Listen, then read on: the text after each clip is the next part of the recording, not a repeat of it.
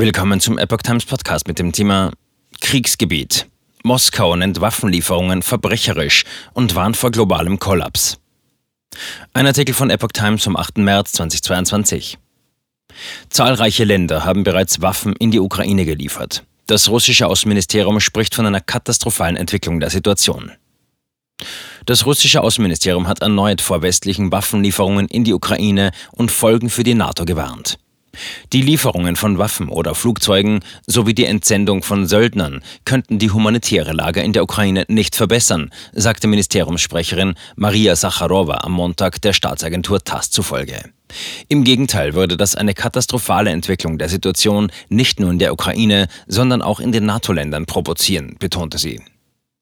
Warnung vor globalem Kollaps. Sacharowa warnte vor einem globalen Kollaps, sollten westliche Waffen in die Hände von Kämpfenden gelangen. Russland war am 24. Februar in die Ukraine einmarschiert.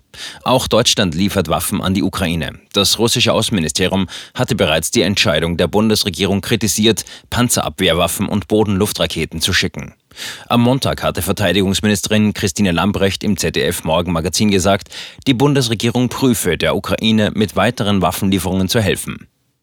Moskau habe betreffenden Ländern bereits mit Fakten in der Hand den Schaden und die Folgen ihrer Politik erklärt, sagte Sacharowa. Einige Länder hielten aber an Waffenlieferungen fest. Das ist ihre Wahl. Diese Wahl ist falsch und einfach verbrecherisch.